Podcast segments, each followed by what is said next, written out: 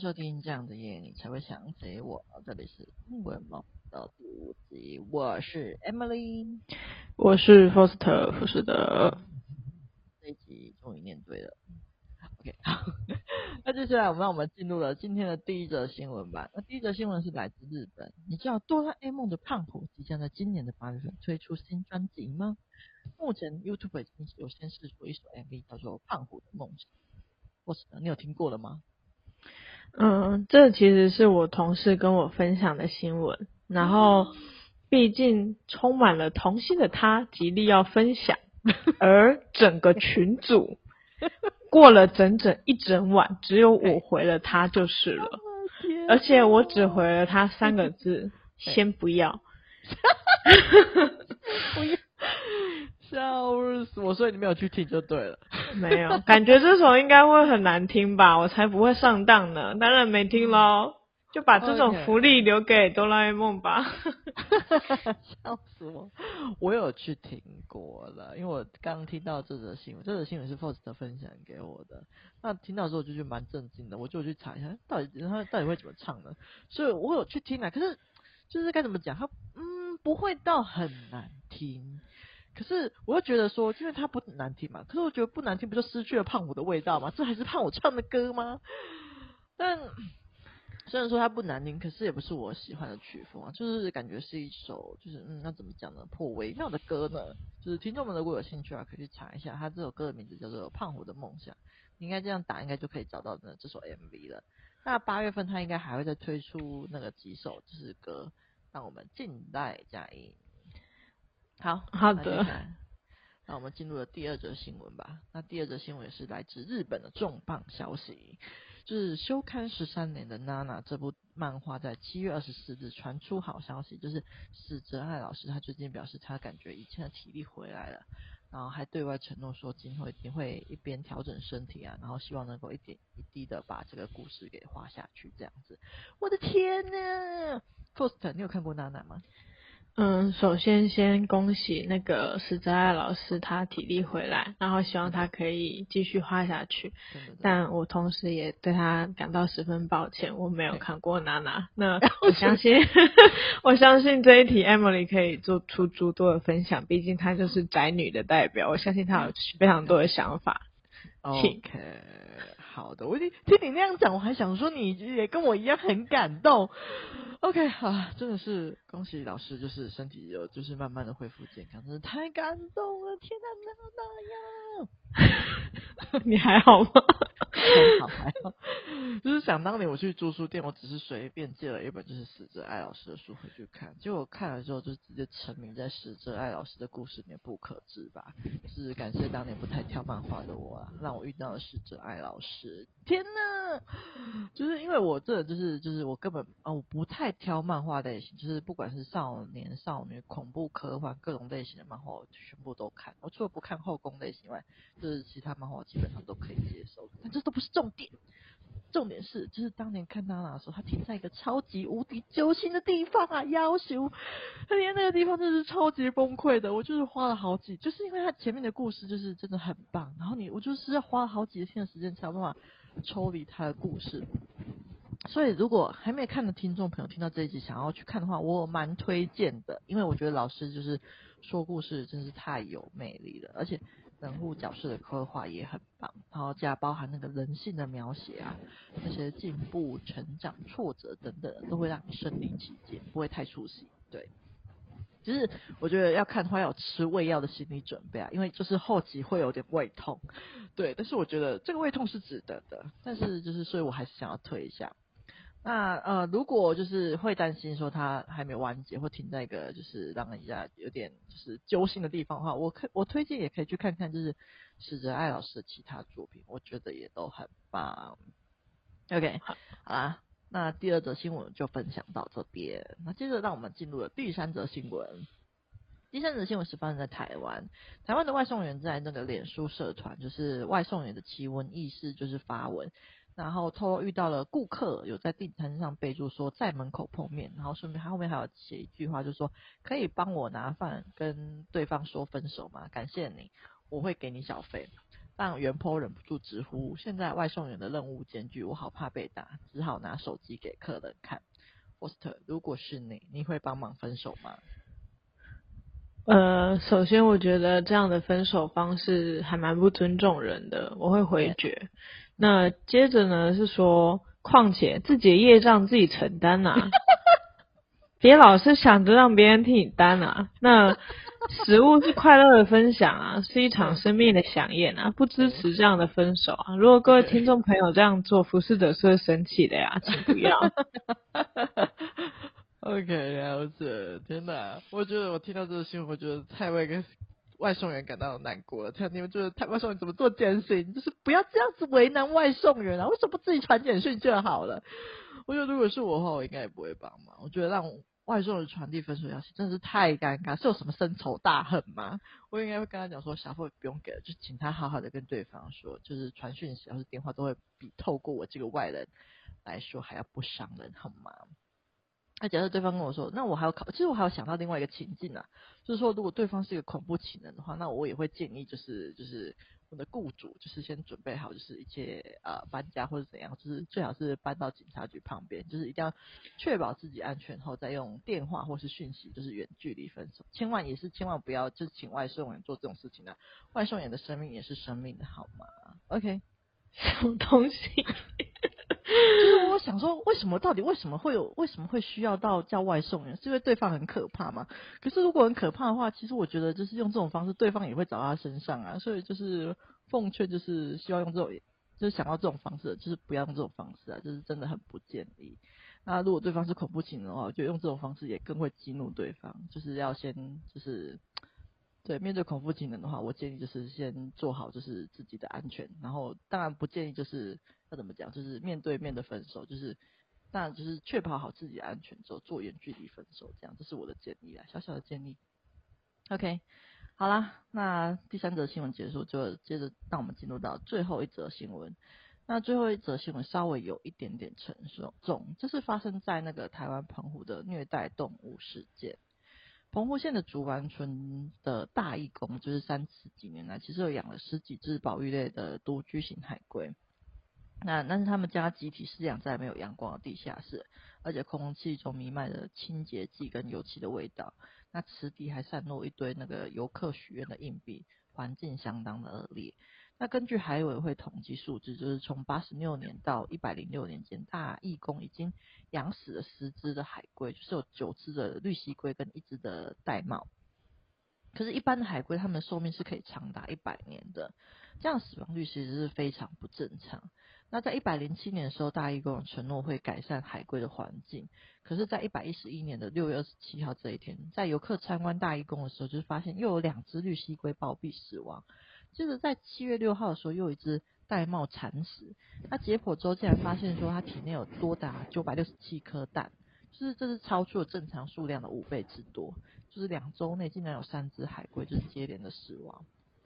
那澎湖县政府跟海保署就是多年来对这些遭到不当饲养的海龟处境完全就是消极的不作为，但是造成这些海龟不断惨死的帮凶，就是这样子恶劣的饲养环境啊，跟改善承诺都跳票，到底为什么他们还能够年年拿到展示许可呢？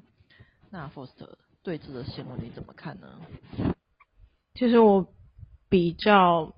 一开始看到这则新闻的时候，比较没有什么太大的情绪，反而是先去查原因。因为如果说这件事情可以从一百零七年一直到时至今日一百一十一年都没有被解决的话，那代表说它肯定是有什么依据才没有办法，就是让政府单位都没有办法插手的程度。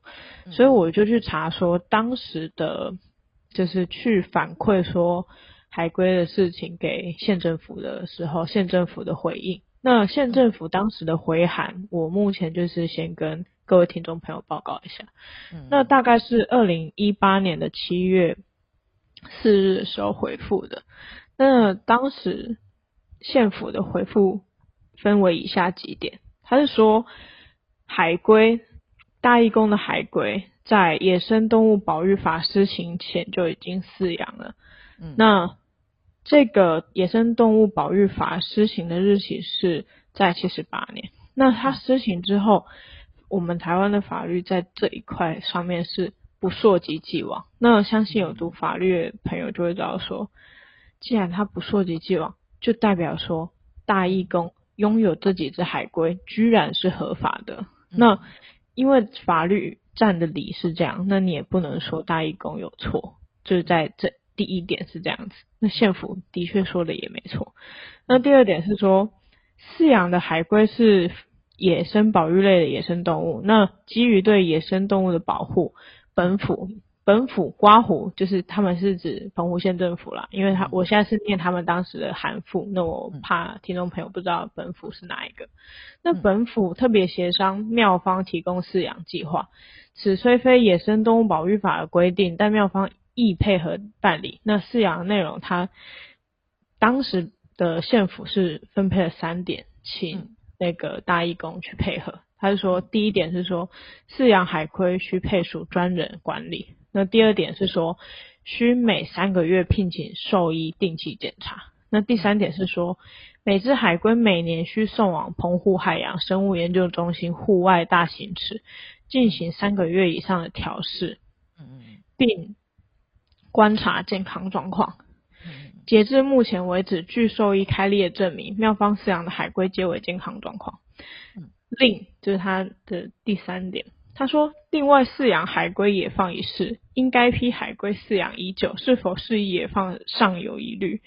若无法确认适宜野放前，本府多次建议妙方改善饲养环境。为此，妙方已于今年着手，今年是当时的那个二零一八年，不是说现在的一百一十一年。进行饲养场地的重建工作规划。那最后，他在大做一个大结尾。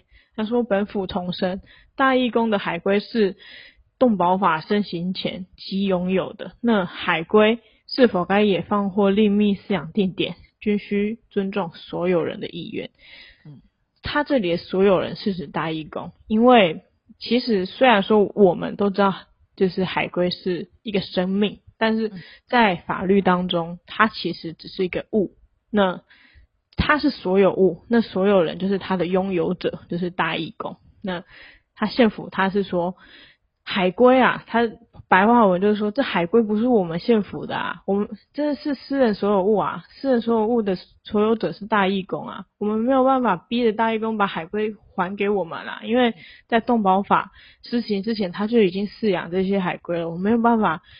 用任何的方式逼迫他把海龟吐出来啊！